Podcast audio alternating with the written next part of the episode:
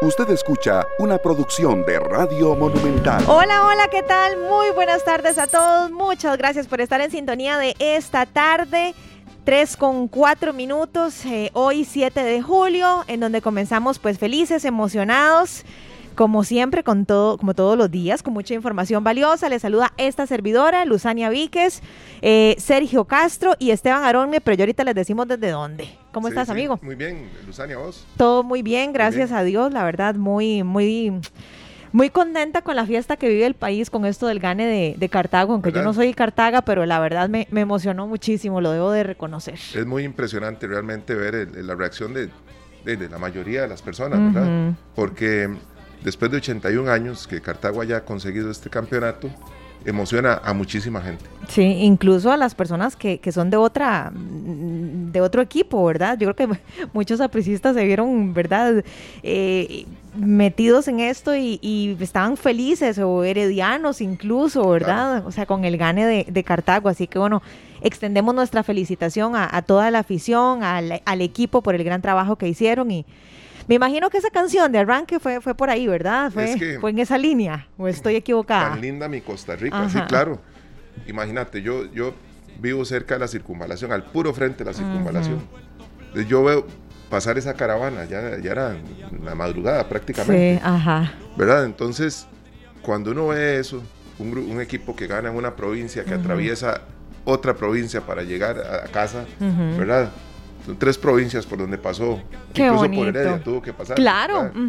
Este, creo que es, maravilloso y sí es muy linda Costa Rica. Por supuesto que es lindísima, de verdad, y ojalá que, de que sigan celebrando sanamente, pero se lo merecen. 81 eh, años tenían de no ser campeones. Eh, yo hablo con, con, algunos amigos que son, pero así súper cartagineses, ¿verdad? Y le digo, yo, ¿y usted desde que nació nunca lo había visto campeón? Me dice, no, ya, ya, yo no me quería morir sin verlo, ¿verdad? Entonces, hay más de uno que siento que, que en el fondo de su corazón siente eso y, qué bueno que pudieron ver a Cartago campeón. Bueno, aprovechando las imágenes que tenemos en Canal 2 Costa Rica, en Facebook, vamos a darle la bienvenida a nuestro compañero, al director de esta tarde, que se encuentra ya pienso que aparte del fresquito de mango que se pudo haber tomado ayer en la hoy debe estar comiendo papas fritas, picadillo papa o puré. Alguna, bueno, pero en alguna presentación. Ojalá que nos traiga algo, ¿verdad? Eso sí, ojalá que nos traiga algo. Les estamos hablando de nuestro compañero Esteban Arone que se fue hasta Cartago para ver cómo se sigue viviendo la fiesta, cómo está el comercio por allá, las personas en los diferentes sectores. Así que bueno, démosle el pase de una vez a Esteban Arone para que nos cuenten dónde está. Esteban, adelante, buenas tardes. Qué gusto, qué gusto compañeros, eh, Luzania, Sergio y todos los amigos oyentes de esta tarde. De verdad es eh, eh, un gran agrado a, abrir hoy el programa desde Cartago. Estamos en estos momentos directamente desde Plaza, la Plaza Mayor. Esto es aquí al puro frente de la Municipalidad de Cartago, a un costado de las ruinas de Cartago, donde de verdad el ambiente es Vamos a ver si logramos. nadie durmió, hemos hablado con mucha gente, hemos visto de, la entrada a Cartago, allá por Ochomogo, la zona de Taras, hicimos un recorrido antes de venir acá al frente de, la municipalidad, y era la, la provincia de Blanco y Esteban, estamos teniendo un poquito de problemas ahí con, con la señal. No sé si, si, si, se puede correr un poquito a algún lado donde tenga más señal para poder tener el audio bien clarito, pero sí, entendemos que la gente amaneció. Sí. A mí lo que me impresiona muchísimo es que todavía se escucha el fiestón, ¿verdad? Uno pensaría que, que ayer a las 2 de la mañana ya, pero yo vi imágenes incluso en redes sociales de las personas festejando todavía a las 4 de la mañana. Yo me pregunto si esas personas pudieron ir a trabajar o cómo hicieron para ir a trabajar. Bueno, esa es una historia que nos puede contar Esteban. Adelante, Esteban. Sí, ¿me escucha por ahí, señores? Sí, claro que sí. Perfecto, sí. Perfecto, aquí estamos, sí, les decía, en la Plaza Mayor, esto es a un costado de la ruina de Cartago, donde sí, como les mencionaba, de verdad el ambiente es de pura fiesta, eh, caras largas, pero de mucha satisfacción. Eh, la gente de verdad muy contenta no solo del hecho futbolístico, sino también de que esto une a la provincia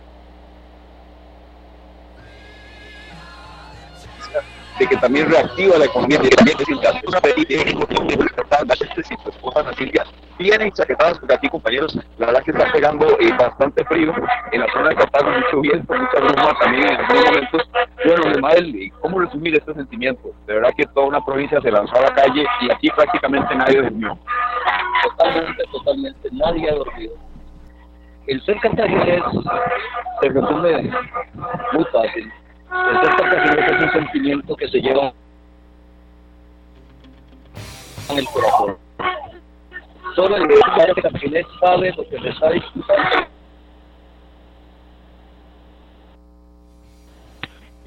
Vamos a hacer lo siguiente, vamos a tratar de volver a llamar a Esteban porque parece que sí se nos está cortando muchísimo la comunicación y queremos hablar con él, queremos realmente saber cómo, cómo se vive este festejo, cómo se sigue festejando más bien desde Cartago, porque ahora que Esteban hablaba con este señor, eh, dijo algo con lo que yo estoy totalmente de acuerdo, es que es un sentimiento que se lleva en el corazón, porque cualquiera diría, Di, pero ¿por qué lo apoyan durante tantos años si, si lleva 81 años de no ser campeón? No, es un sentimiento, que, que yace en el corazón, ¿verdad? Que ahí estoy, en las buenas y en las malas, y bueno, les llegó la hora. A pesar de todos estos años, es muy común ver el estadio del Fello Mesa lleno, ¿verdad? La afición siempre ha creído, siempre ha apoyado. Esto es un logro muy grande para, para esta afición tan solidaria, que siempre ha estado ahí apoyando al equipo, soñando con este día. Sí, en, en, las buenas y en las malas. Por supuesto. Pero bueno, les llegó el día, les llegó el día, Esteban. Sí, así es, les llegó el día y de verdad se lo merecían. Es esto básicamente el sentimiento que nos estaba comentando aquí don Ismael. Don Ismael, ¿qué nos estaba usted eh, comentando de nuevo sobre el tema de que, bueno, eh, Cartago sí, por supuesto está unido por un equipo de fútbol, pero también por identidad, por cultura, eh, por tradición y sobre todo porque muchas veces lo tuvieron tan cerca y hoy la provincia celebra a lo alto y a lo grande. Sí, claro, claro, la hemos tenido muy cerca. El equipo brumoso no ha sido campeón no por su falta de poderío este futbolístico, sino muchas veces por el mismo ser humano que nos ha quitado lo que prácticamente teníamos ya ganado. El ser humano, y llamémoslo claramente, los arbitrajes que hemos tenido en ciertas finales anteriores nos han truncado esa fiesta que estamos viviendo hoy. Esto es algo eh, precioso, es algo precioso ver tanta gente disfrutando, disfrutando, riendo. Es algo que teníamos ya varios años desde que desde que llegó la este virus a Costa Rica y al mundo en donde ha sido un puro lamento, un puro dolor lo que se, lo que se ha pasado y hoy vemos a toda esta gente feliz disfrutando y hay que unirse a este a este disfrute, a esta felicidad. Esto lo da el fútbol. Eso tenemos que aprenderlo a hacer y ojalá que los equipos vecinos de nosotros, los Cartagos y las aficiones vecinas también lo vean como el cartaginés hoy está disfrutando un verdadero campeonato. Esto es una celebración Claro, no, y que va para largo. Conversamos también con doña Ana Silvia, su esposa, porque el fútbol no es solamente de hombres, y también hemos visto que de gente, eh, de niños, de adolescentes, de gente que nunca ha visto Cartago campeón en eh, casi ya 82 años. Entonces, doña Ana, ¿qué sentimiento le embarga a usted eh, con esa bandera azul? Y veo que está firmada por jugadores también. Ah, es una felicidad muy grande. Usted no tiene idea lo que se vive con Cartago. Es, bueno, palabras sobran, pero es una felicidad tan enorme que yo siento y yo creo que todos los cartagos, ¿verdad? Porque el fútbol es felicidad, no, no, no riñas, es, el fútbol es amor.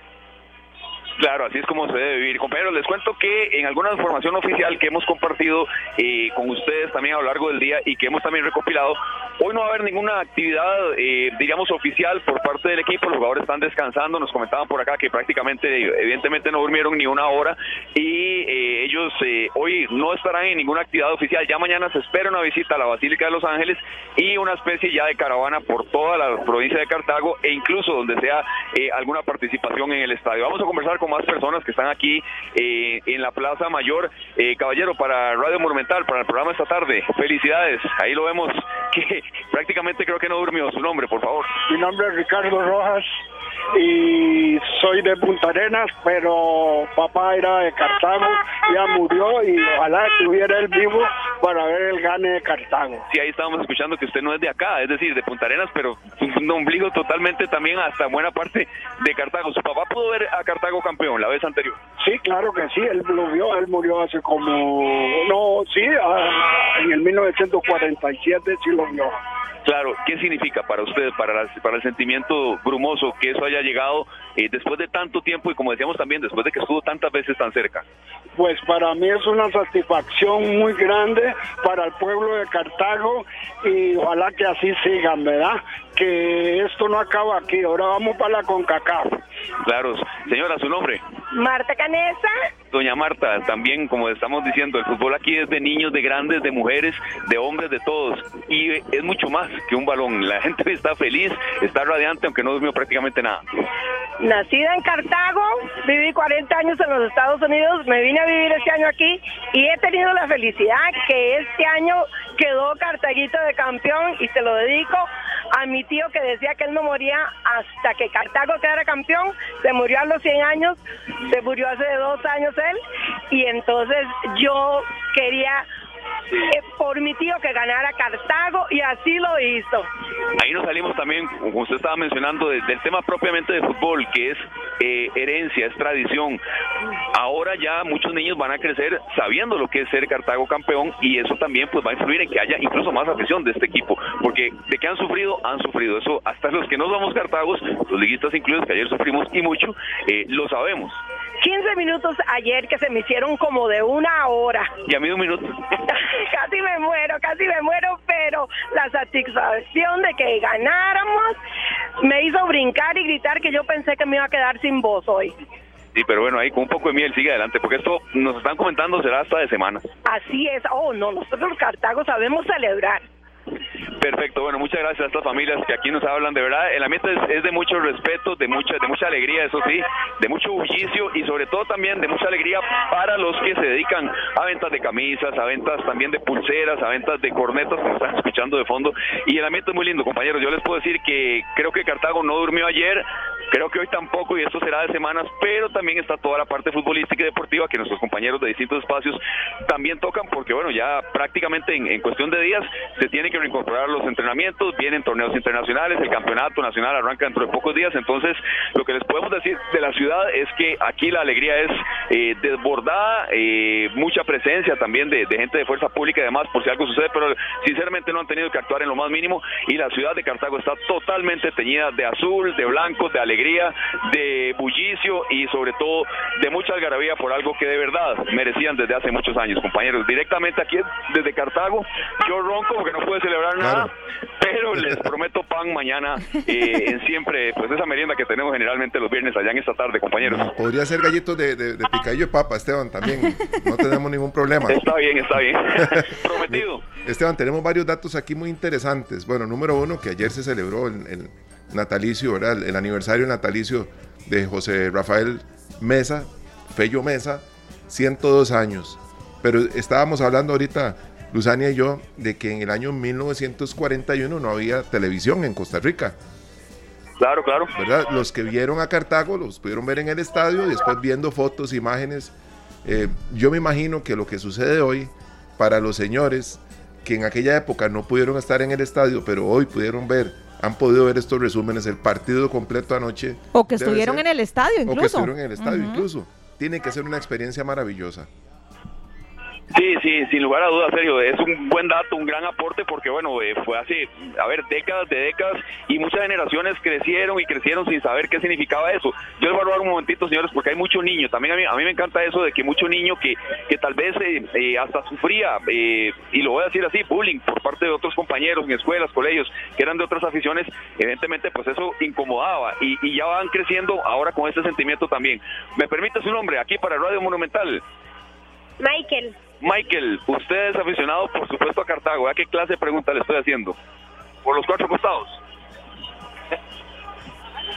Celebró el gol de ayer. ¿Qué tal? ¿Qué tal estuvo ese, ese momento cuando quedó campeón Cartago ayer? De felicidad. Felicidad total. Vea, yo quería consultarle a usted, em, ¿cuál es su jugador favorito del Club Sport Cartaginés? Y también, ¿qué tan feliz está hoy? Eh, Jake Venega. Perfecto, uno de los días más felices de su vida, Michael. Sí, sí. Qué lindo, ¿eh? que ver, ver a Cartago campeón después de, de, tantas cosas que tal vez le han contado papás suyos, tíos suyos, compañeros también. Sí. Perfecto, bueno, son los, los niños, vea, ellos hablan poco, por supuesto, pero también si uno pudiera describir la cara, si uno pudiera describir la cara de felicidad, eh, de verdad, para eso es también la radio. Voy a conversar con algunos de los familiares de él. Eh, muy buenas tardes para Radio Monumental, su nombre. Elizabeth Montero. Elizabeth, usted es la mamá de Michael. Sí. Vea, le estaba comentando a Michael que a veces eh, eh del fútbol también a veces saca eh, cosas negativas de algunas personas bromas pesadas, pasadas, y, el pueblo cartaginés en eso ha sufrido. Y yo creo que hoy casi todo Costa Rica está contenta, en buena parte hasta nosotros los liguistas, que ayer sufrimos de nuevo como cada seis meses, pero de verdad el, el sentimiento de hoy es de mucha felicidad y sobre todo de que un pueblo necesitaba algo así desde hace mucho tiempo.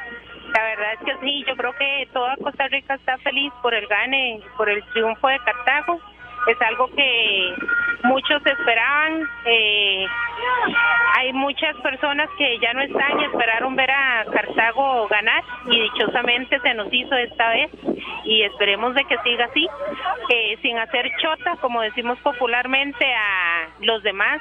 Hay que celebrar sanamente y eso es lo que estamos haciendo, viviendo una fiesta muy bonita, este, donde deberían de venir todos, no quedarse en las casas, ¿verdad? Venir, asistir, disfrutar, ver la alegría de, de todos los cartagos, porque estamos felices. ¿Y dónde vio el partido anoche usted?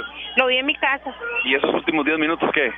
De muerte lenta, de infarto, definitivamente. Yo quería rescatar eso que usted estaba mencionando, de verdad, yo estuve ayer en el estadio y de verdad la afición que estaba ayer de Cartago, que, que puedo decirle que de verdad eran prácticamente unas mil personas, quizá un poco menos, en ningún momento hubo cánticos ofensivos hacia otros equipos, en ningún momento hubo burlas hacia los liguistas eh, y eso me parece que, que, es lo que debe prevalecer en el fútbol, como también eh, muchos liguistas les aplaudieron a ustedes. Sí, la verdad es de que es bonito ver cuando un equipo, a pesar de que pierde, se siente feliz por el triunfo del, del rival, ¿verdad?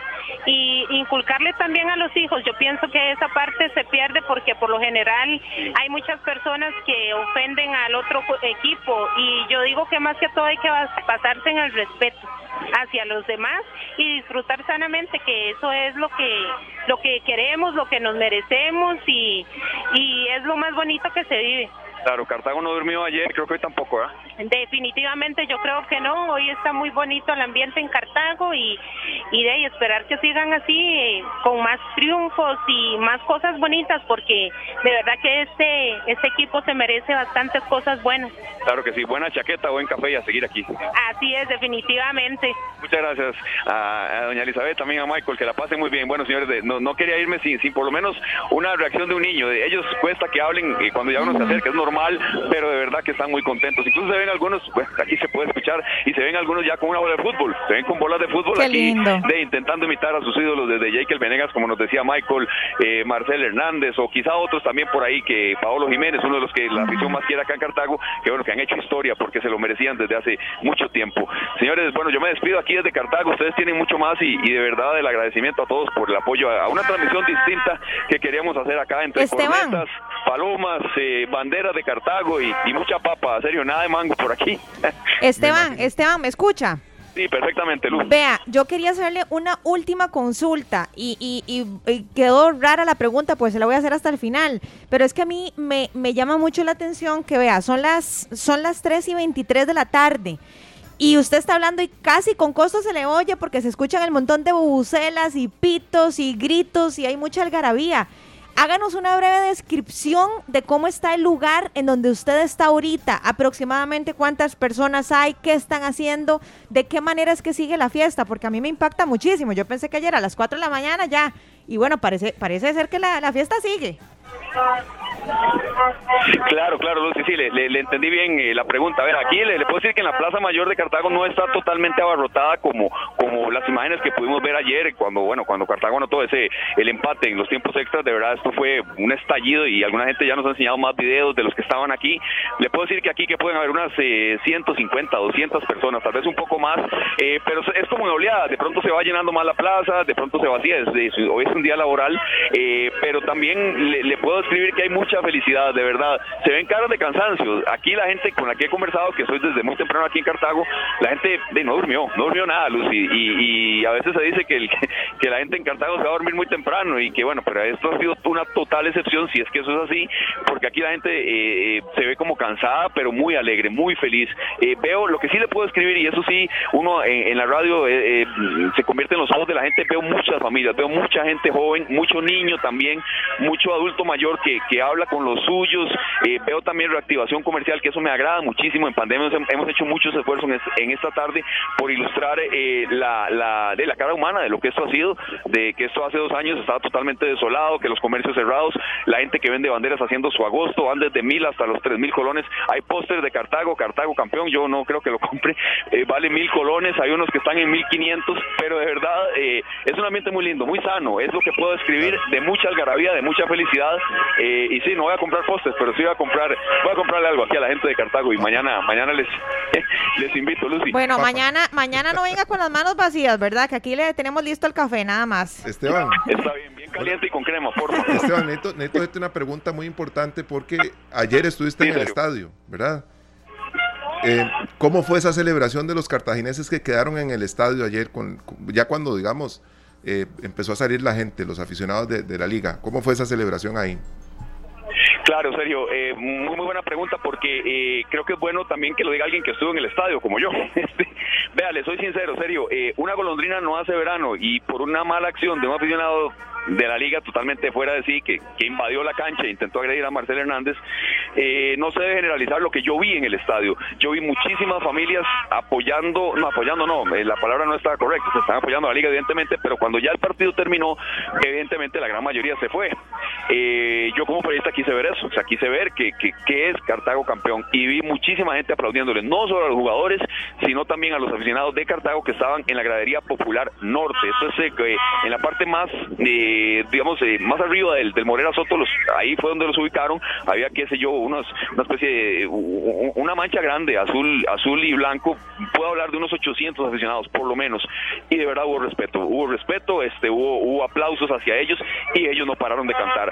Sí destaco eh, la actitud de los aficionados brumosos, ni un solo cántico, pues los escuché todos, le cantaron cumpleaños a Pello Mesa, desenterramos al muñeco, cosas que yo puedo repetir porque las escuché, y así me pasa, aquí me pasa muchacho haciendo series, casi me pasa el balón. Este, la, verdad, la, verdad el ambiente aquí es muy lindo, muy muy lindo, muy sano y de mucha familia, de mucha gente joven, que eso me encanta, de niños que, que no saben lo que es antes de esta noche eh, que Cartago quedara campeón.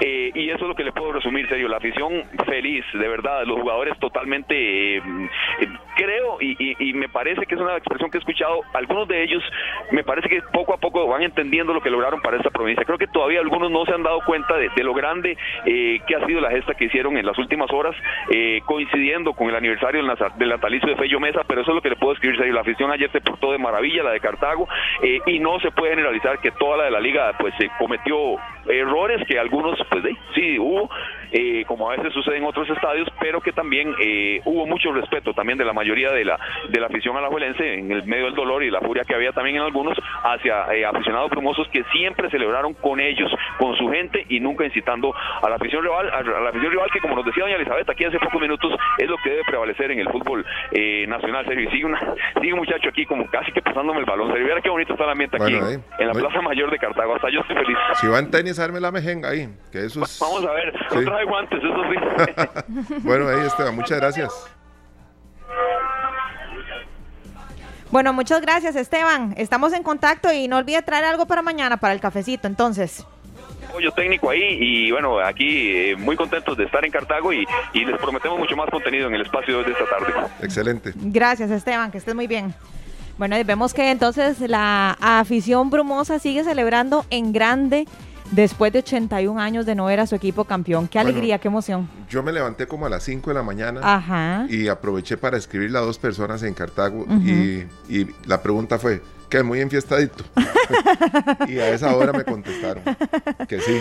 Qué curioso, si más de uno fue desveladísimo hoy entonces a trabajar. Es que esto tiene que ser, uno lo ve desde afuera, ¿verdad? Porque no es el equipo de uno. Pero yo no me imagino la alegría tan grande, no me imagino. Si uno es feliz cuando queda campeón un equipo que queda campeón de vez en cuando, ahora Esperemos que esto les, Permita, les permita seguir creciendo y seguir siendo parte de las estadísticas de los equipos que ganan a menudo un torneo. Ay, qué emoción, qué emoción. Bueno, con esta emoción vamos a hacer una pausa comercial, pero la buena música, Sergio, no puede faltar. Así que, ¿con qué nos vamos? Para ver si saco aquí de una vez los, tacones y empiezo a pegar unos brinquitos o qué, ¿con qué vamos? Verás qué belleza. Él se llama, bueno, lo conocemos artísticamente como Chino Espinosa. Eh, su hermano es César Espinosa, el timbalero de Son de Tiquicia.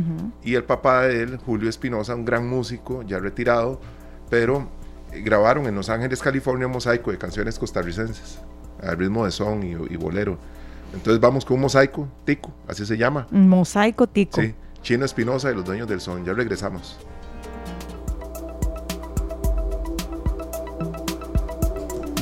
Las 3 con 38 minutos, continuamos acá en esta tarde llegó el momento de las noticias. Esperemos que sean buenas noticias, ¿verdad? Ojalá, buenas noticias, ojalá, ojalá vean. Hoy no es lunes y sabemos que Paulo Ulloa nos trae muy buenas noticias los lunes.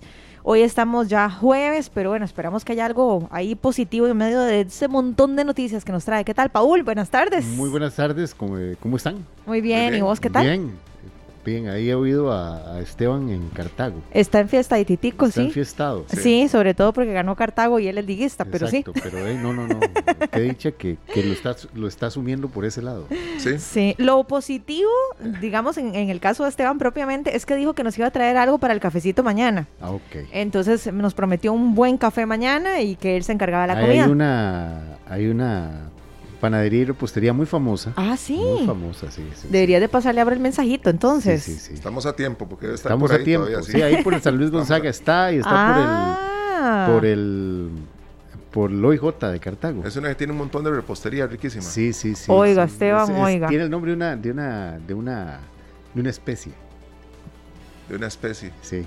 Debería ser el nombre, ya que ella sí, sí, sí, todo el mundo lo, dicen la canela. La canela. la canela. Ajá. y nos oyen.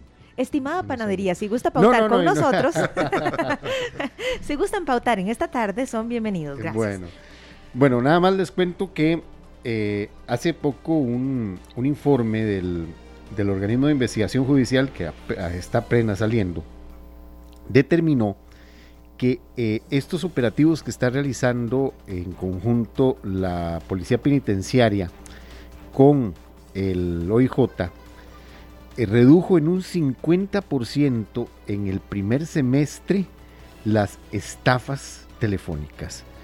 Eh, esto según, de acuerdo a la sección de fraudes del OIJ, eh, la disminución responde a los operativos que se han dado precisamente en los centros penales en la última semana. Según datos de la Policía Judicial, 8 de cada 10 llamadas maliciosas que se han realizado este año vienen de una cárcel, mientras que el año pasado ese porcentaje alcanzaba el 96% de los intentos de estafa telefónica. El OIJ está, acaba de, dar esa información.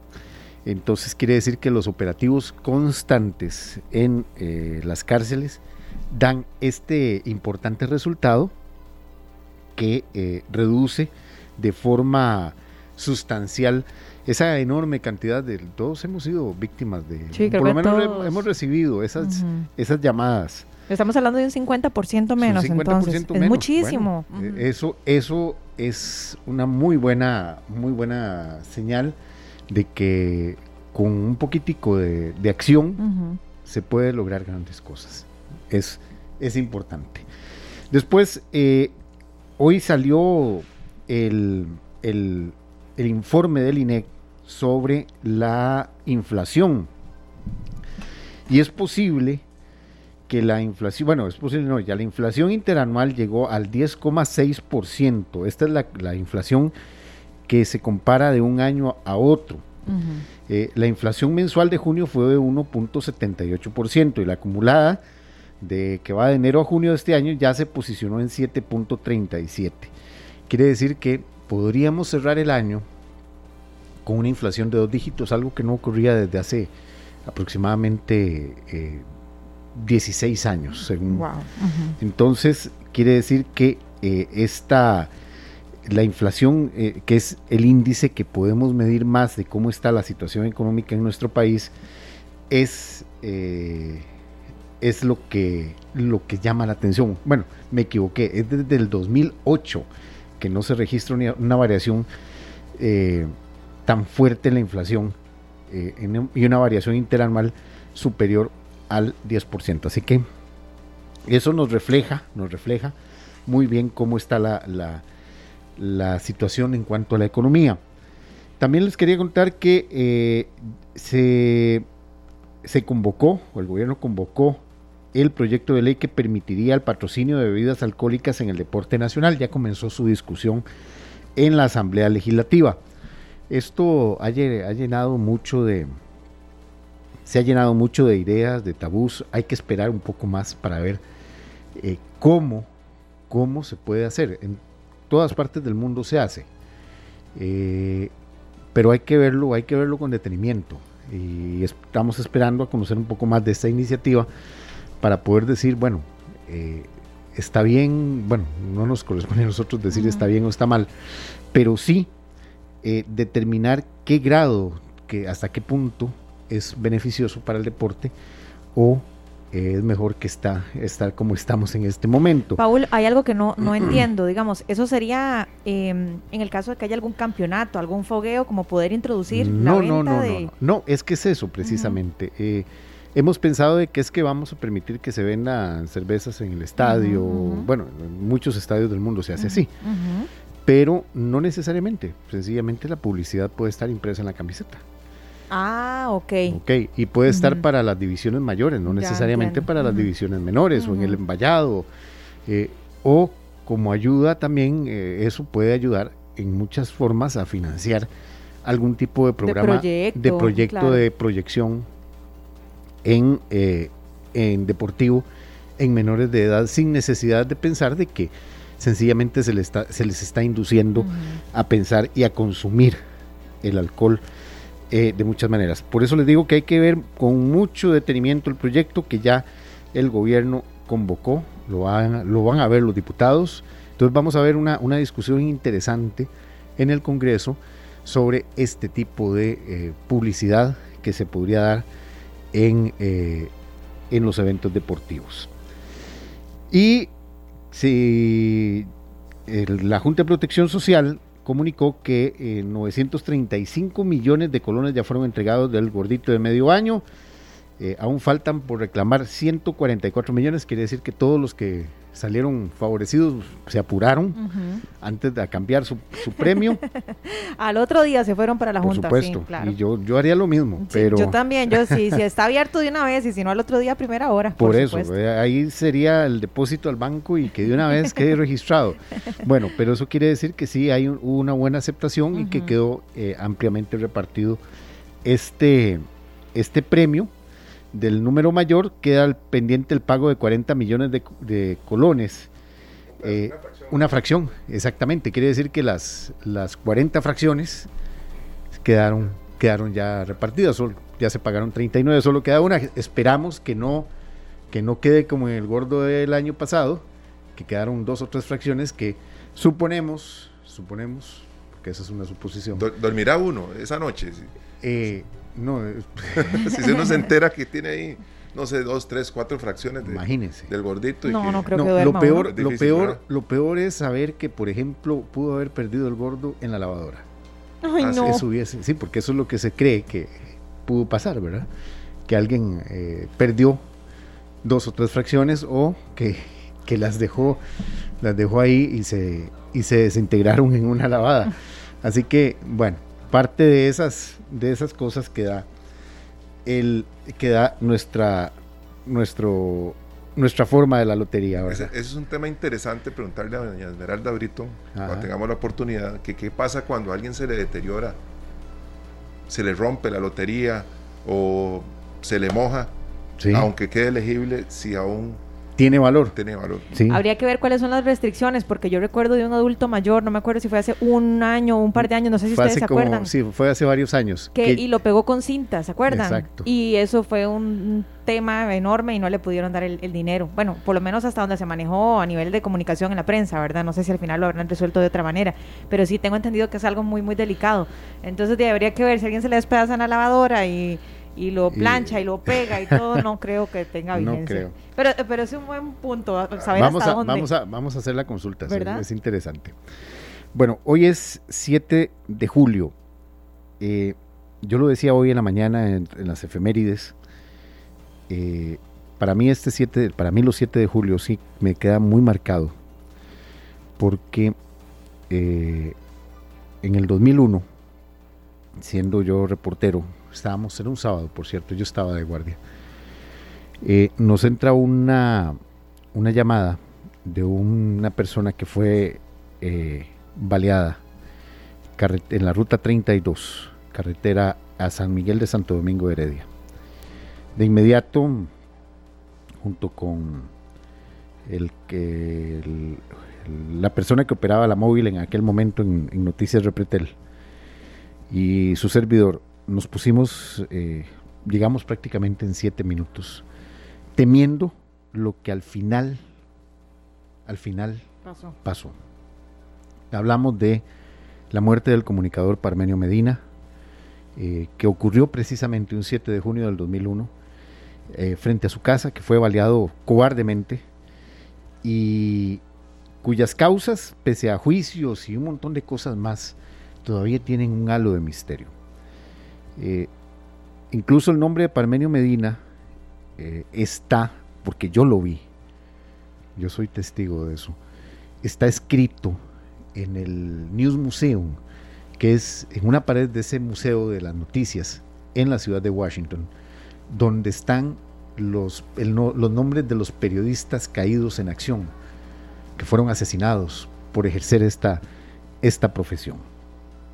Eh, ahora sus nietos quieren contar, quieren contar esta historia. Y por eso hemos hecho contacto con Fabián eh, Medina, Fabián, muy buenas eh, tardes y gracias por atendernos, porque sé que hoy, en lo particular, este tema siempre es muy duro para la familia. Por supuesto, muchas gracias por el espacio.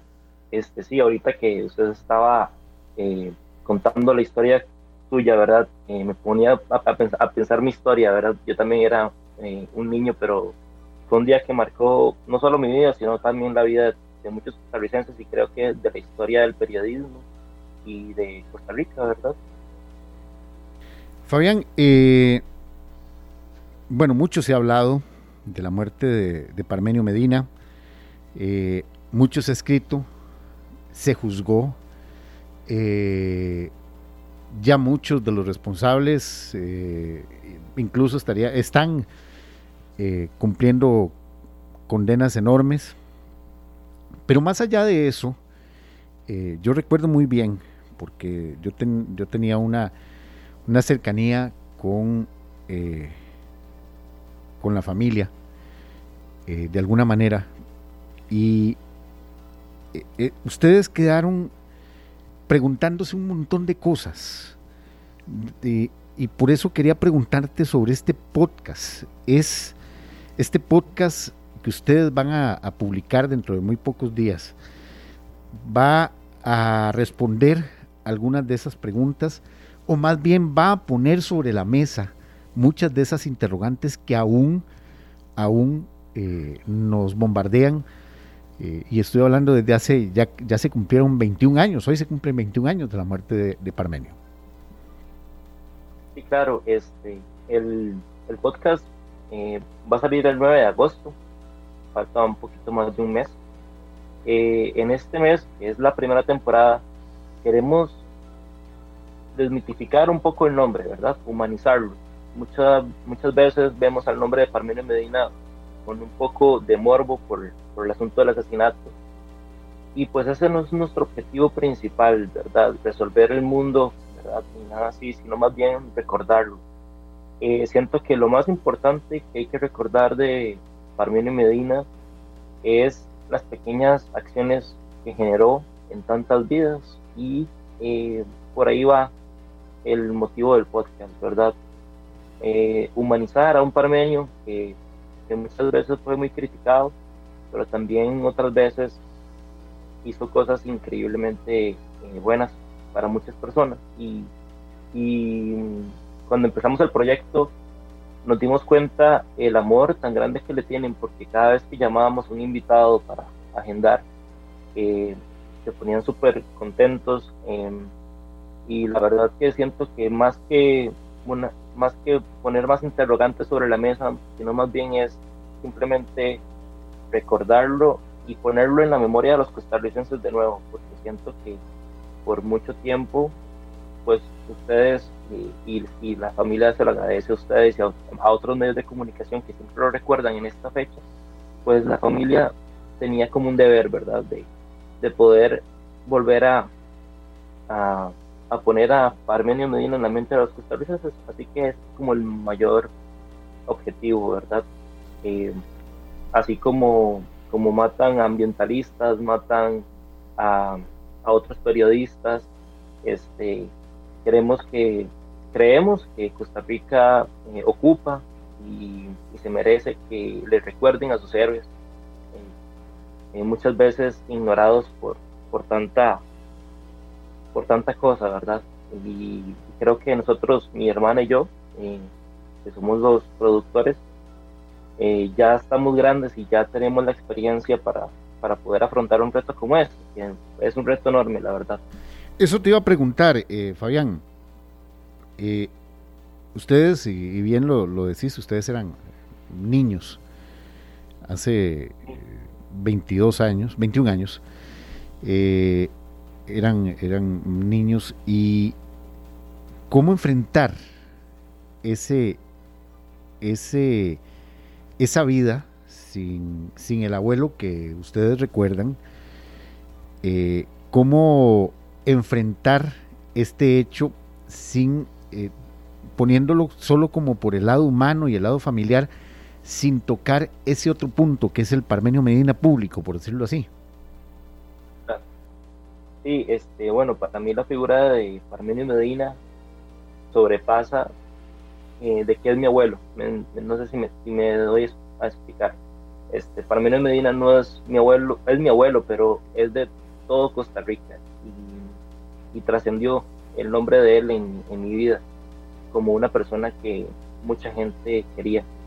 Entonces, yo como niño, pues, eh, desde la visión de un niño a como ya uno va creciendo, uno ya se va dando cuenta de cosas que en el momento uno no, no había visto.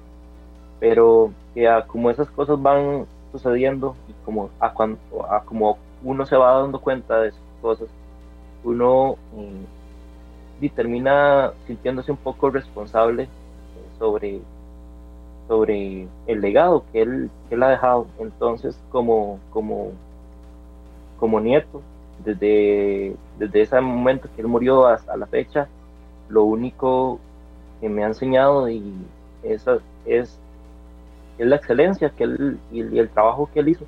Así que, este, mm, fuera de ser algo negativo, que sí lo fue, siento que, es algo que me ha hecho madurar muchísimo como persona.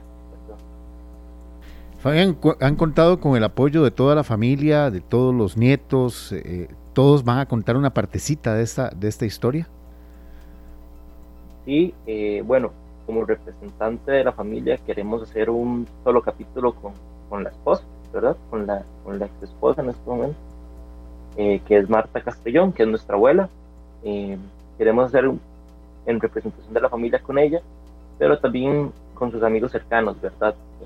También eh, compañeros de trabajo, eh, músicos que le hicieron homenajes, eh, bueno, tantas personas que estuvieron alrededor de él que, que, tienen mucho que contar, personas que están totalmente invisibles a la historia, por ejemplo, el chofer de, del carro de él, o el, el cantinero que siempre lo atendía cuando salían de la patada, o, muchas personas que inclusive él ayudó, ¿verdad? Eh, eh, hoy estábamos en, el evento, en un evento de lanzamiento, y, Norval Calvo dijo, Parmenio un día llamó al presidente, en ese momento era Pepe Figueres, y lo llamó porque había había, había un incendio ¿verdad? Y destruyó varias casas y una señora se quedó sin casa. La señora le pidió, le pidió ayuda a mi abuelo, ¿verdad? De, que si podía, no sé, ver cómo, cómo podían solucionar. Mi abuelo llamó al presidente en ese momento, Pepe Figueres, de María, y, y le dijo que por favor, que, le ayudara. en una semana, y por favor le tuvieron la casita a la, señora. A esos niveles trabajaba mi abuelo ayudando a personas, entonces es increíble las historias que, se pueden contar, historias que la gente no sabe, ¿verdad? ¿cuántos capítulos eh, piensan eh, producir y, a dónde lo vamos a poder escuchar?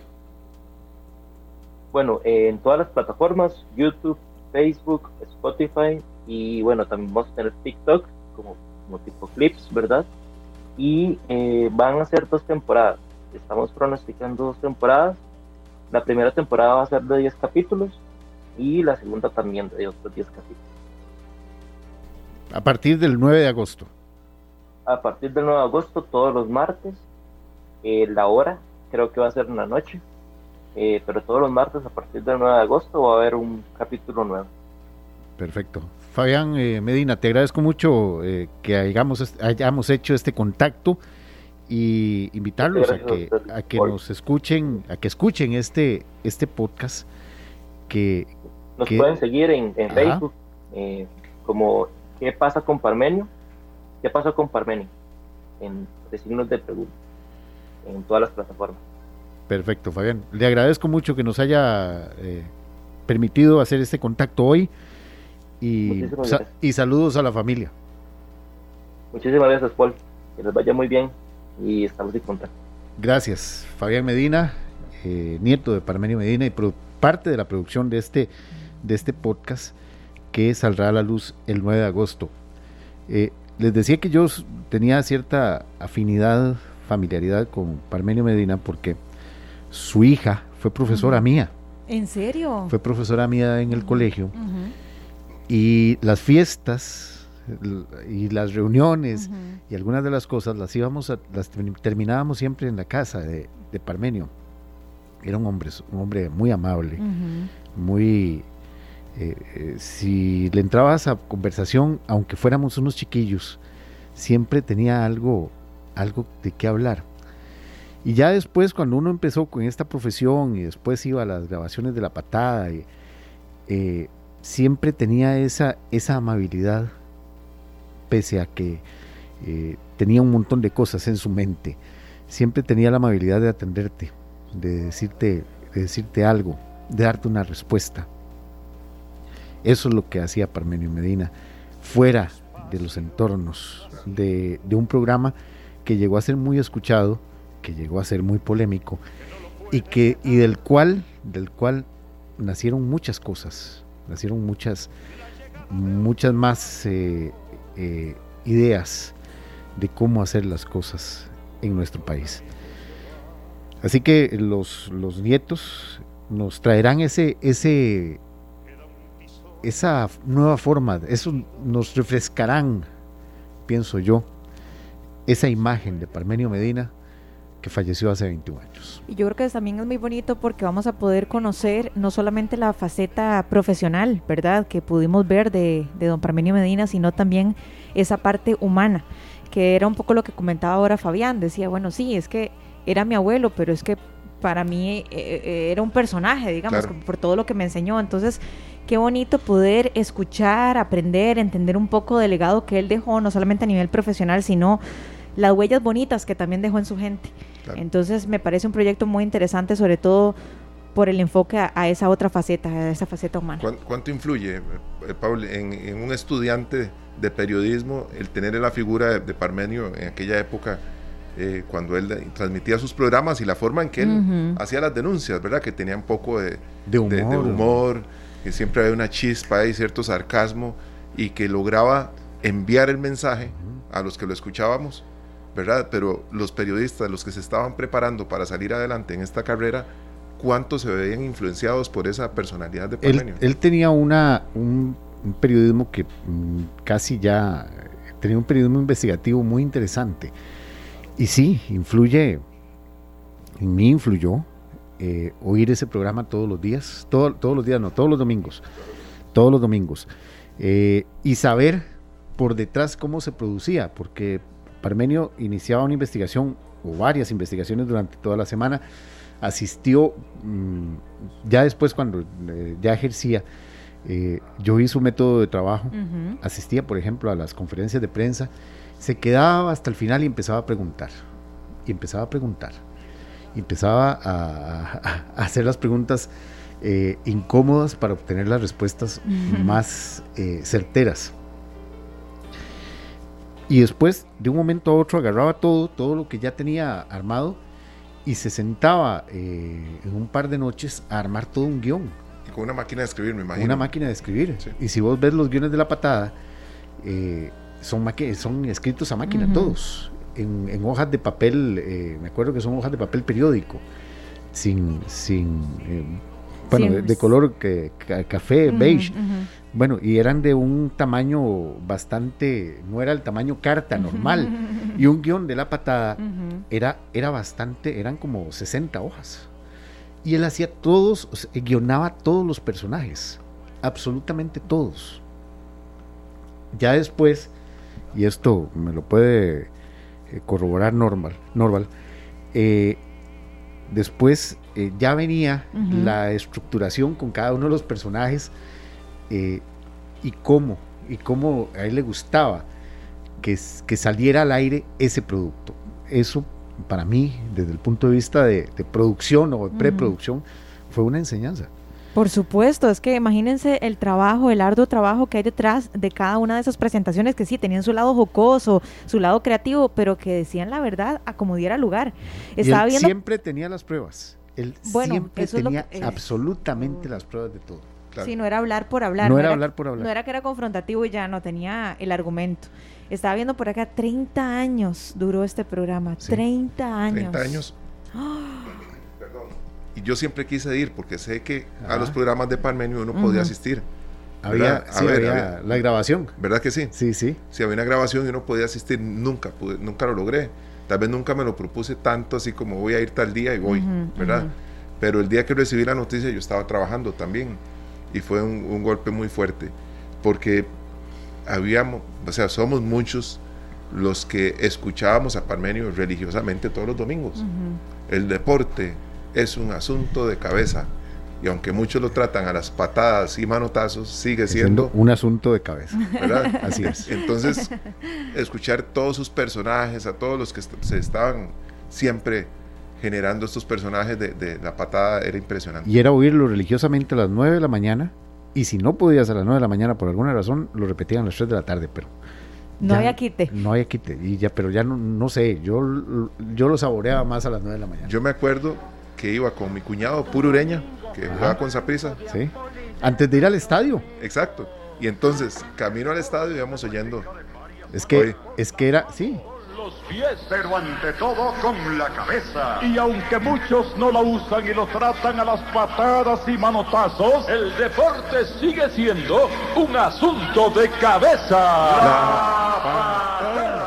Y las voces que participaban en, esto no eran, no eran cualquier, no eran cualquier voz, no era cualquiera, eh, no era cualquier personaje, era muy bien pensado.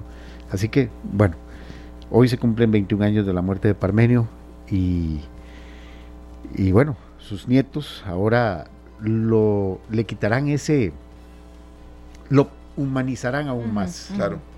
Lo humanizarán aún más. Bueno, entonces invitados todos para que escuchen este nuevo eh, podcast que ya está ya a, punto, a punto, a punto de salir del horno. Tengo que hacer una propuesta porque yo sé que Paula anda más información. A ver. Tenemos una canción ahí que escribió Bernardo Quesada para, para Parmenio. Ah, sí. Se llama Que viva la malicia indígena. Exacto. No sé si les gustaría que vayamos a un corte con esa canción y volvemos con más. Así es. ¿Está bien? Me parece, perfecto. Ya regresamos. Eh, yo, las 4 con 12 minutos en esta tarde, estamos acá con Pablo Ulloa. Aún lo retuve este, un tiempito más, ¿verdad? Nos lo robamos un ratito más eh, para ver qué le pareció esa canción a, a Paulo. Ya lo vimos cantándola y todo. Bueno, no, es que es, es bastante pegajosa, bastante pegajosa el ritmo y, y, sobre todo, todo la letra. La letra es, es mm, personificaba precisamente lo que Parmenio hacía, lo que Parmenio, el aporte que dio Parmenio a como comunicador al periodismo en Costa Rica. Así que... Marcó un estilo, ¿verdad? Para muchos. Marcó un estilo, marcó un estilo y, yo no, no he vuelto a ver a, alguien que tenga un estilo así como el que tenía y... Paul, ¿vos definirías el estilo de, Parmenio como un estilo un poco confrontativo? Era un tipo de denuncia, una forma de denunciar, pero que calaba y que ayudaba a entender un montón de cosas. En, medio de, este enmarañamiento que es encontrar y denunciar, eh, que nosotros tendríamos que sintetizarlo tanto para que entre eh, en una nota pequeña, eh, él podía extenderse un poco más y, hacerlo, hacerlo entendible, hacerlo de fácil digerible.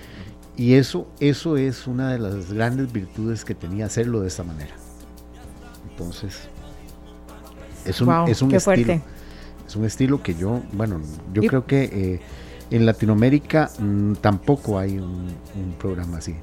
Eh, eh, cada vez se vuelve más complicado, ¿verdad? Sí. Cada vez se vuelve más complicado. en estos tiempos era muy, sería mucho más difícil hacerlo. Mucho más difícil. De hecho que estábamos hablando ahora de, ahora fuera de micrófono, de, de, todo lo que se vio en los últimos años eh, en torno al trabajo de Parmenio Medina, ¿verdad? Y estábamos recordando eso, ¿verdad? De que tuvo que andar con escolta. Y justo cuando él dijo, bueno, no, ya no quiero más escolta, literal pasaron días y fue cuando lamentablemente lo, lo asesinaron. Pero bueno, estamos hablando de, de, esto por si usted nos viene sintonizando, porque hoy justamente se cumplen 21 años de la muerte de don Parmenio Medina y bueno, sus, nietos, bueno, parte de su familia van a comenzar con este proyecto, con este podcast que bueno, ya está a punto de salir del horno, así que ojalá lo podamos escuchar. Muy interesante acá, un saludo para don Rodolfo Medina, hijo de Parmenio, sí. que nos dice que en la Universidad Latina va a existir la cátedra Parmenio Medina. la cátedra Parmenio Medina, qué bueno. Eso es una forma para no olvidar. Esa es una forma para no olvidar. Maravilloso, maravilloso. Saludos, Saludos a don Rodolfo. Saludos a don Rodolfo. Eh, fraternal que eh, lo estuvimos molestando por muchos años. Pobrecito, sí. sí. Mucho café tomaste en esa casa, ¿verdad? Mm, no, no, bueno, eh, más que todo eh, con los compañeros de, del colegio, eran, eran otras eran otras cosas, pero, pero de menta. No, no, no, no, no, no, no, eran Coca-Cola, no, no, no, no, no, éramos muy sanos. pero, pero sí era, era, era muy, muy era bonito sentarse a hablar con Parmenio. Qué bonito. Ahí sí, era, era, bonito sentarse a hablar. Bueno, este proyecto nos va a permitir conocer esa parte, esa faceta más humana, definitivamente. Paul, hoy entonces a las 7 de la noche, hoy sí vuelven al, horario habitual. Horario habitual, nos esperamos con muchas más noticias aquí en Noticias Monumentales. Bueno, ahí estaremos entonces, muchas gracias como siempre. Que la pasen bien. Igualmente, gracias.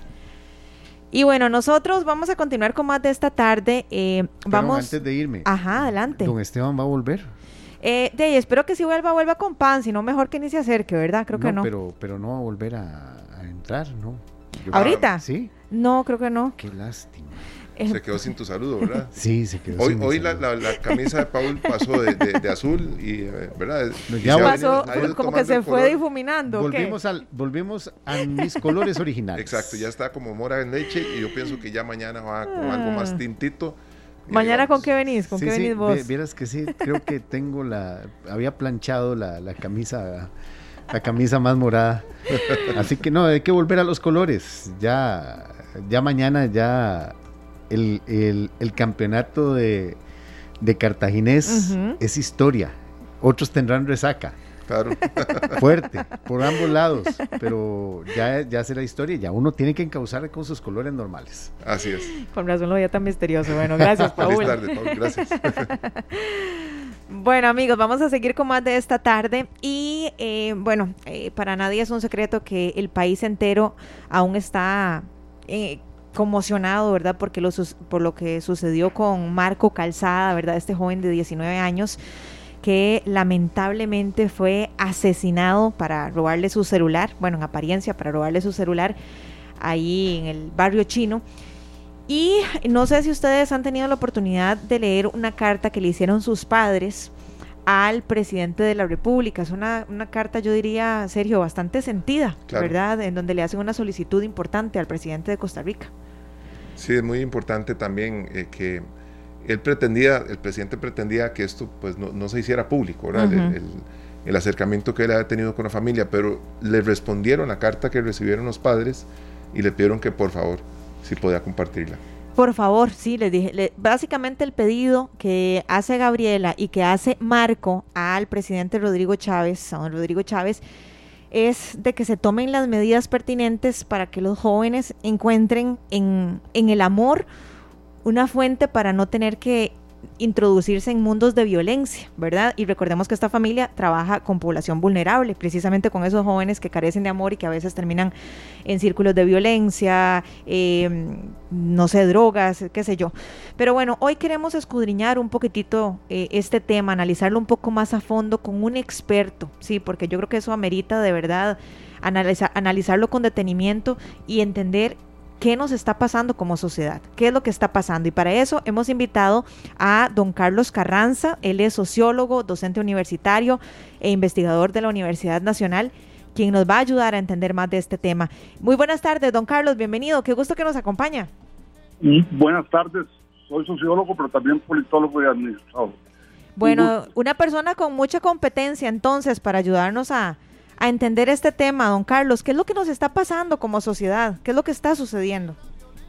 Bueno, yo creo que el hecho, si uno lo aísla, no, no entendería que Costa Rica, y en el programa Análisis de Coyuntura lo hemos dicho en varios informes, llevamos cuatro años indicando que el país ha aumentado el grado de la violencia en diferentes niveles. Desde la violencia en el hogar, en el caso de mujeres, la violencia también que se da por gente que se dedica a ser gatilleros en esta época y la violencia que hay contra diferentes grupos cuando son asaltados con un alto grado de, venganza o bien para tratar de responder irracionalmente con una ira. La violencia es un factor que se está dando en Costa Rica de tipo estructural que responde a múltiples causas.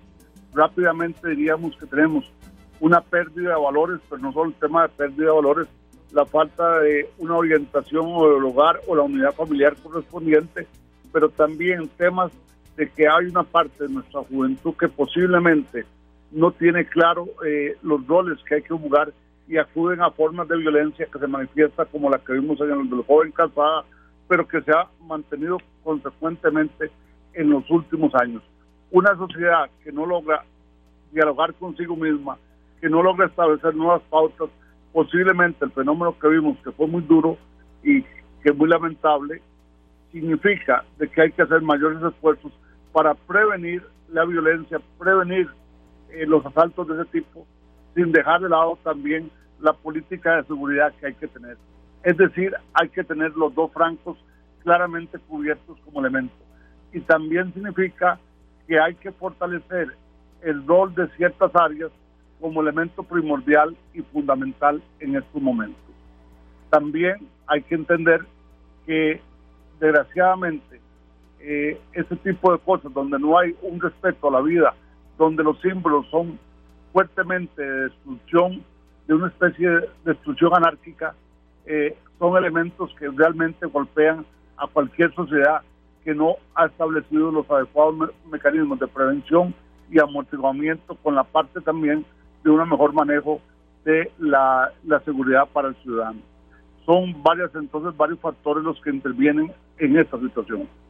Claro, don Carlos, y como familia, ¿qué cree usted que es el paso que deben de dar los padres de familia que están viendo cómo se está pues ya saliendo de control la situación con los hijos que simple y sencillamente salen de la casa sin saber a dónde van, pues que siempre tienen plata, que no trabajan, ¿Cómo cree usted que nos ha afectado eso estos últimos años y que eso va en crecimiento, don Carlos?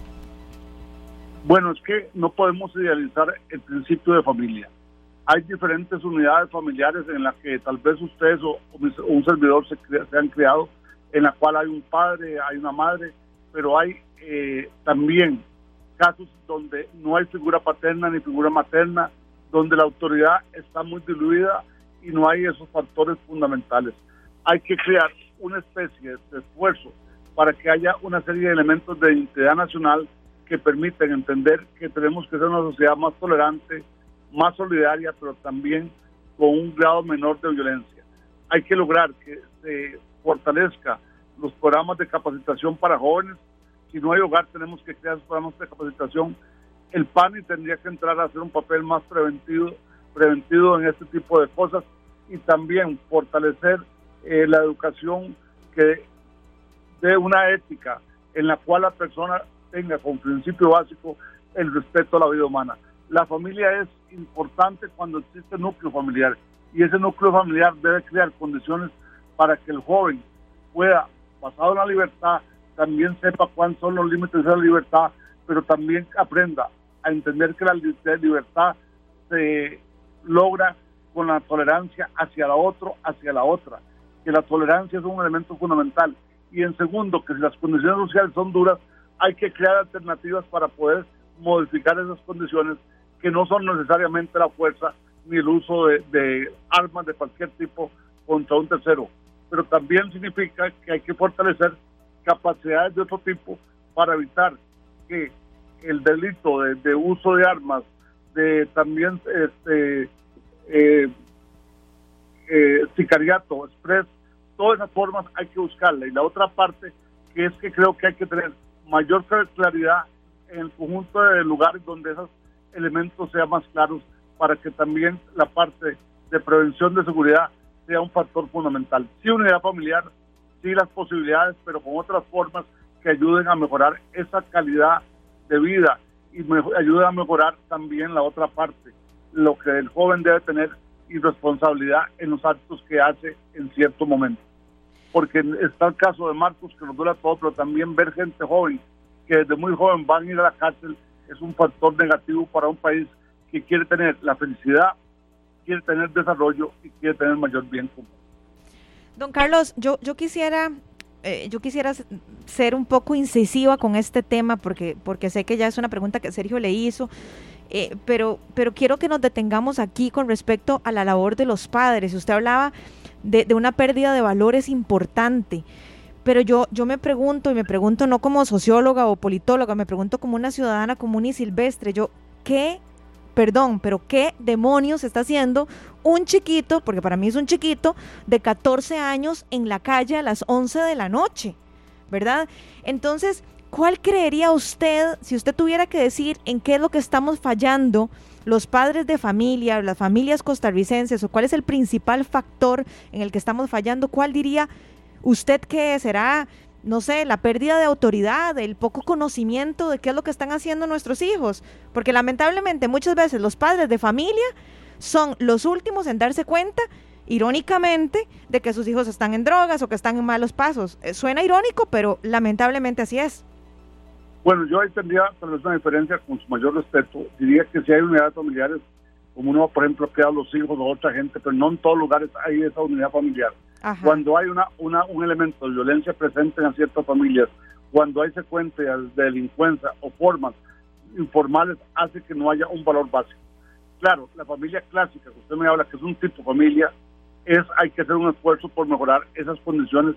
Ya le decía, una ética de la responsabilidad. Usted tiene que saber, desde que tiene ya cierto nivel, que usted tiene que ser responsable con sus actos.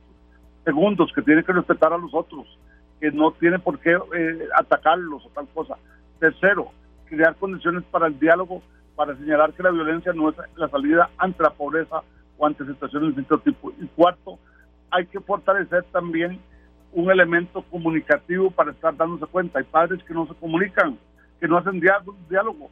La persona que se sienta ante un televisor o bien se dedica a estar en un bar o se dedica a estar viendo otras cosas, pero nunca le dedica el tiempo suficiente a los hijos, es un factor que golpea a las familias tradicionales y la otra parte, también poner límites de tiempo y espacio para que la gente pueda moverse. Evidentemente, si el padre o la madre deja a alguien con 14 años estar eh, sin ningún permiso es muy grave. Y la otra parte, entender que la libertad es un ejercicio de una responsabilidad con uno mismo, uno mismo pero también con los demás. Cuando hablo de los demás estoy hablando del conjunto de la sociedad. Si no lo que yo les señalaba al principio, la violencia estructural va a seguir siendo un factor fundamental, pero la otra, hay que fortalecer en la educación, que es la segunda casa para mucha gente, a veces la primera, para que esa educación ayude a formar nuevos valores, valores de humanismo y de mejoramiento de las condiciones correspondientes. Claro, don Carlos, usted lo decía hace un rato que de nosotros habíamos, creído, habíamos crecido con núcleos de familia muy distintos, ¿verdad? Eh, sin embargo, ahora también se da, vamos a ponernos en el otro lado, que es de las víctimas. La gente que sale a lugares que tal vez no conoce muy bien o que está confiado porque nunca le ha pasado nada y que se acostumbra a caminar por San José, se acostumbra a andar por todo lado sin, sin tener bien claro cuál es el riesgo que está corriendo, ¿verdad? ¿Cómo se podría ser asertivo en la información que le podemos brindar a nuestros hijos, si son nuestros hijos o sobrinos o muchachos cercanos, para que ellos tampoco se sientan que uno les está limitando sus libertades. ¿Cómo ser asertivos con la comunicación con, la juventud? Bueno, hay que señalarles que hay lugares que no son los lugares más adecuados para andar solo, que si decide uno ir a ciertos lugares que pueden ser muy alegres para la juventud, evidentemente esos lugares no tienen las mejores condiciones y se requiere salir en grupo, salir como dicen ellos en manada para poder eh, moverse y cuando se muevan, se muevan todos. Y la otra parte, también tiene que haber de parte del, del gobierno, no solo tener las cámaras, sino tener más claro lo que ellos mismos han señalado, los mapas más, más peligrosos del país y hacer programas de publicidad para advertir a los jóvenes que eso es un factor fundamental, ponerlo por redes de internet, ponerlo por diferentes lugares, porque evidentemente uno sabe que hay lugares de San José que a ciertas horas no se puede transitar solo y más con el peligro que hay. Y los padres también ponerse, ya que se a la unidad tradicional, ponerse más claro cuáles son los lugares más difíciles para poder caminar, no solamente en la capital, sino en diferentes lugares del país, porque tenemos zonas en las que a veces eh, jóvenes van a cuestiones turísticas y sufren una serie de elementos que todos sabemos. Entonces hay que hacer un esfuerzo desde la familia, pero los padres, pero también comunicando a los jóvenes de los posibles peligros de ciertos lugares del país. Don Carlos, las personas eh, piden penas o, medidas más drásticas, ¿verdad? Para las personas que cometen este tipo de, actos. ¿Usted cree que eso eh, puede ayudar realmente? O, por ejemplo, la propuesta que, hacía el, el, ministro de Justicia, si no me equivoco, de cerrar los bares más temprano, por ejemplo. ¿Cree usted que ese tipo de medidas realmente pueden incidir en que haya menos violencia en las calles? Bueno, hay que tomar medidas preventivas, pero yo no haría la medida final la medida final es, en última instancia, una especie de restitución del daño que se hizo. Lo que hay que buscar es que se ataque más fuertemente esos lugares, que se tenga más claro y también que los organismos de justicia, si alguien tiene, por ejemplo, en otro caso parecido, 90 eh, indagatorias, que trate de establecer cuáles son las condiciones para que esa gente sea este, juzgada más fuertemente y tenga condiciones. Por supuesto, la muerte tiene que tener un cargo más fuerte desde el punto de vista penal, pero no es el único esfuerzo que hay que hacer. Vuelvo a decir, la parte preventiva, la parte de informar, la parte de fortalecer la vigilancia en, por parte de los diferentes órganos es fundamental a la parte de lo que usted señalaba al final de su exposición. Don Carlos, vemos esta carta, ¿verdad?, que, que le llega al presidente y surge esta pregunta, porque eh, realmente cuando nos vemos víctimas de una situación tan violenta y con una pérdida tan lamentable, probablemente la reacción de muchos sería muy distinta. ¿Cómo llegar uno a reaccionar emocionalmente con tanta calma ante una situación tan fuerte como esta? Bueno, es que a mí la carta me conmovió. Creo que uno no puede tener, de acuerdo en la parte religiosa, pero cuando hay valores espirituales tan altos, eh, los principios son otros, diferentes a los que mm, se dan para otros casos. Otros quisieran tener venganza, ira, pero evidentemente cuando una familia tiene valores espirituales muy fuertes, no solo religiosos, sino morales y una ética de vida, ese tipo de respuestas es posible de parte de la gente. Pero no todos los casos van a ser la misma respuesta, porque ellos son gente dedicada a una vocación de servicio, ayudar a los demás, a solidaridad y un compromiso litúrgico que hay que respetar independientemente de nuestras creencias religiosas. Y es una forma también de buscar alternativas en una sociedad en la cual muchas veces el distanciamiento entre jóvenes y también el distanciamiento con los jóvenes es un elemento que se presenta. El buscar levantar condiciones es primordial y vital para evitar ese tipo de situaciones. Y también refleja que es una madurez muy fuerte, personal, existencial de la familia que envía la carta. Sí, de hecho, don Carlos, yo me voy a permitir leer textualmente uno de los párrafos eh, acá que demuestra la, la tranquilidad, ¿verdad? O, o la paz sobrehumana que, tienen doña Gabriela y don Mario en esta carta. En esta carta. Una, de, una parte de esta carta dice lo siguiente. nos gustaría pedirle, ¿verdad? Está hablando al, señor presidente, ¿verdad? Nos gustaría pedirle que nos ayudase a que la muerte de Marco sirva para dar luz a nuestro pueblo costarricense. El amor a nuestra patria y más allá al mundo entero nos llama a reforzar el mensaje que muy espontáneamente el Espíritu Santo nos inspiró en el funeral de nuestro hijo. La respuesta a la raíz de la violencia es el amor y el servicio a las personas que nacen y viven en condiciones de vulnerabilidad.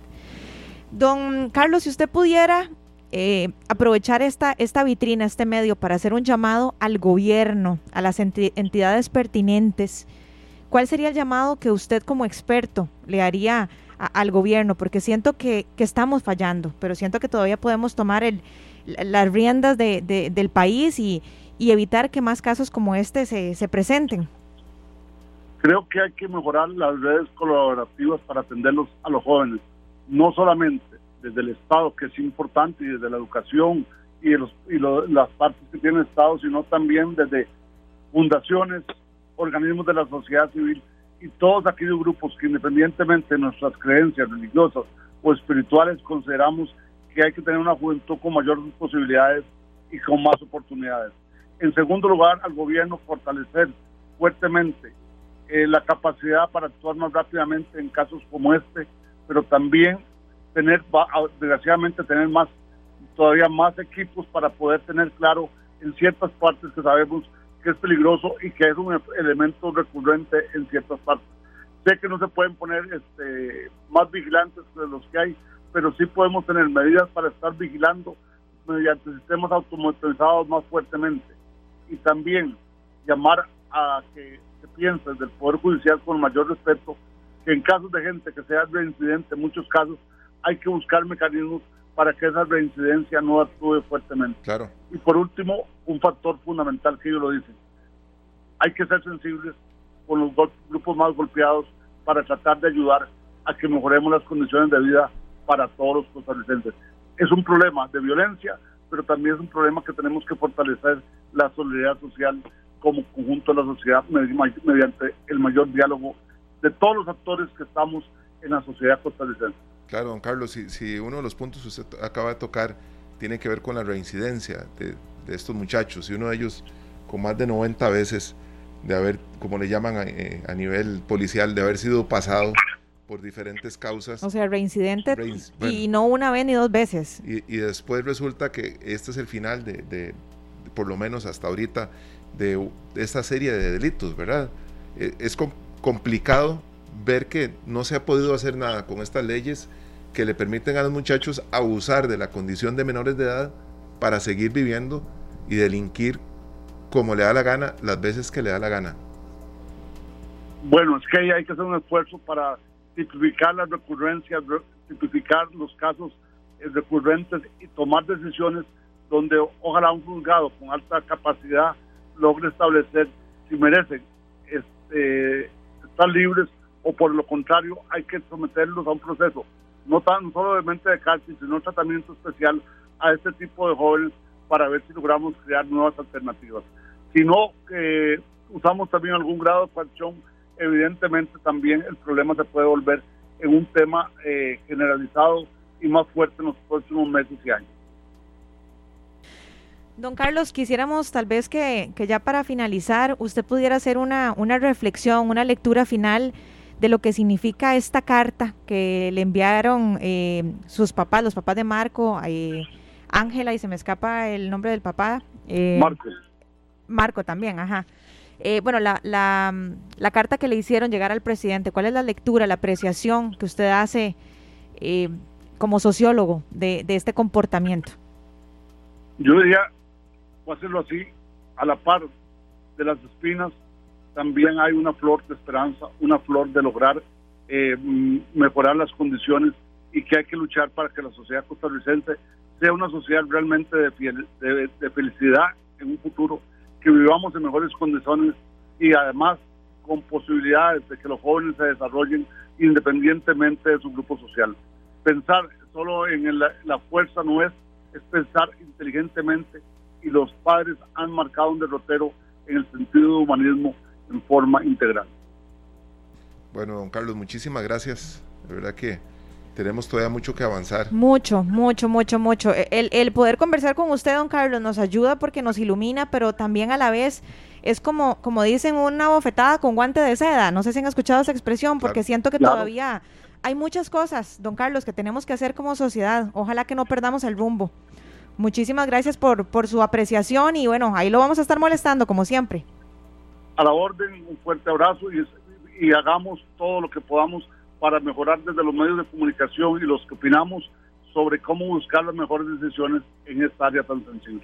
Buenas tardes. Muchas gracias. Y bueno, hago una corrección. Eh, el papá del joven lamentablemente asesinado de, Marco, el papá es Mario. Mario y Gabriela fueron, don Mario y Gabriela eh, eh, fueron los que enviaron la, la, carta.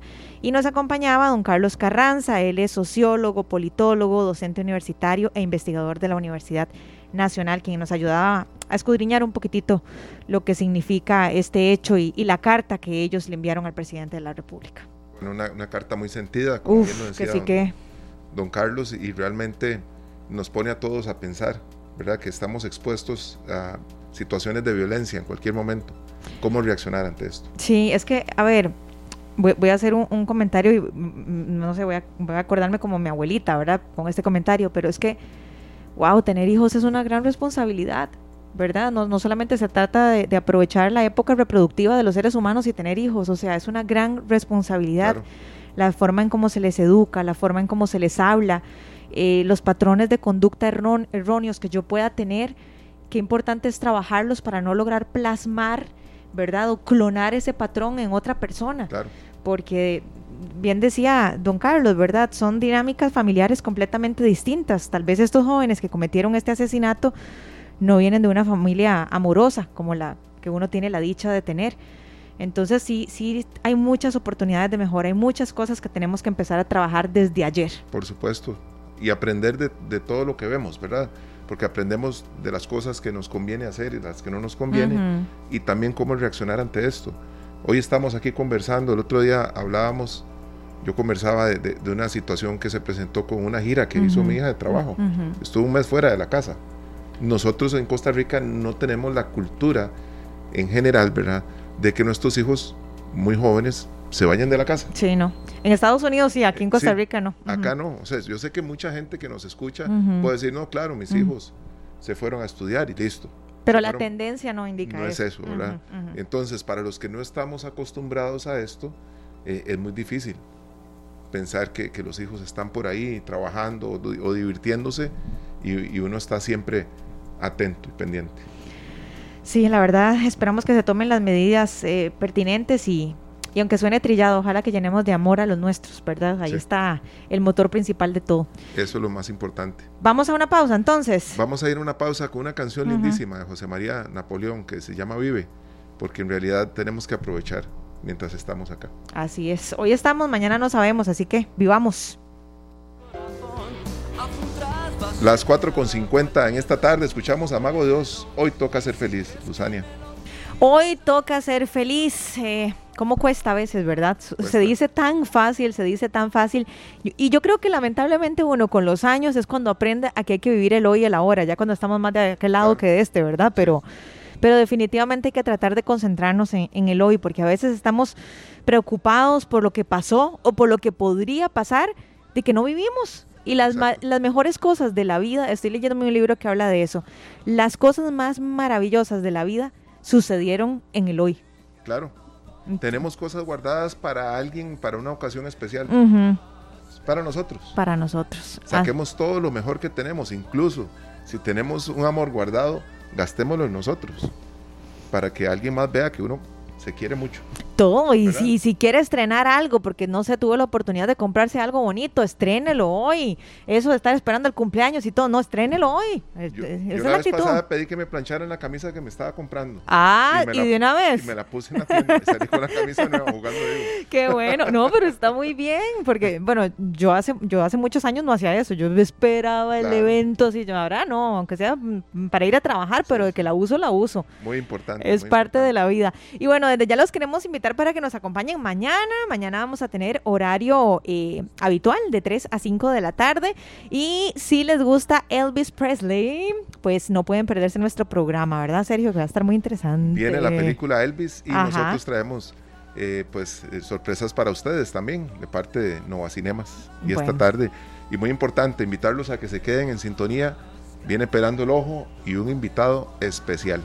Viene don Rodrigo Chávez, el presidente de la República, como invitado especial de nuestros compañeros de Pelando el Ojo. Nos dicen que ya llegó por acá, ya está llegando a las instalaciones de Radio Monumental. Así que bueno, ustedes quédense en sintonía porque les espera muchas risas, mucha información y un rato muy ameno hasta las 7 de la noche. Bueno, nosotros nos vamos bailando, pero no vamos a ir bailando, sino la canción.